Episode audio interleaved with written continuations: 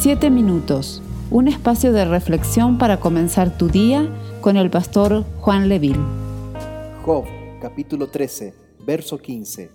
He aquí, aunque él me matare, en él esperaré.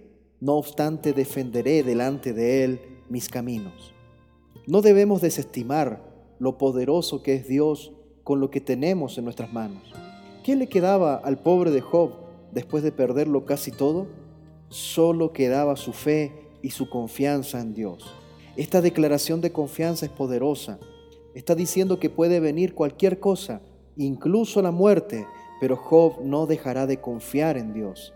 Job está diciendo que parecía que Dios le estaba sacudiendo y que lo estaba matando, pero que ni aun eso provocaría que dejara de confiar en el Señor, porque Job sabe que Dios es tan bueno que no lo iba a abandonar.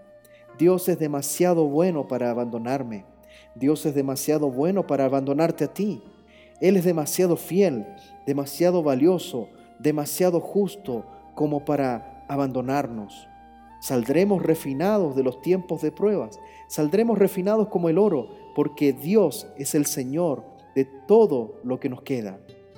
Esta mañana es una excelente oportunidad para levantar una oración, una excelente oportunidad para levantar una alabanza.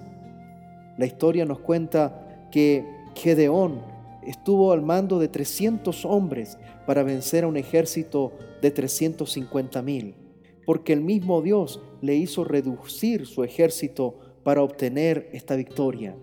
¿Qué estaba haciendo Dios?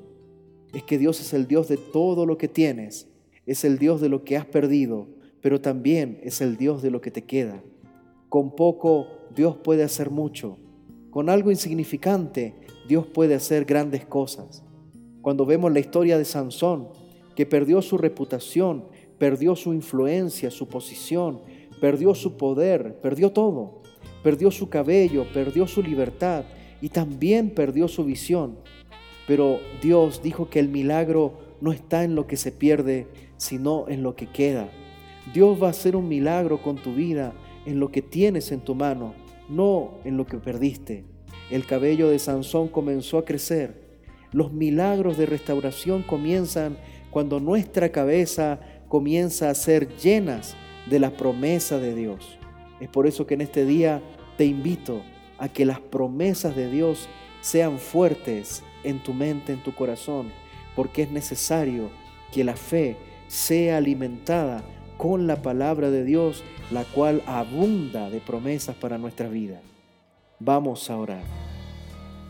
Señor, amado Dios, te amamos con todo el corazón. Señor, danos la confianza de Job, de que aún viendo las circunstancias difíciles, Él dijo que seguiría confiando en ti.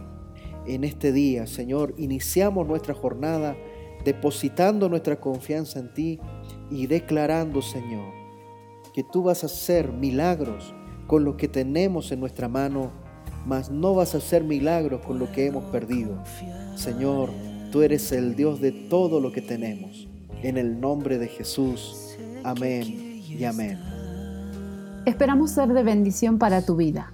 Comparte este mensaje con tus familiares y amigos. Dios te bendiga. No me dejará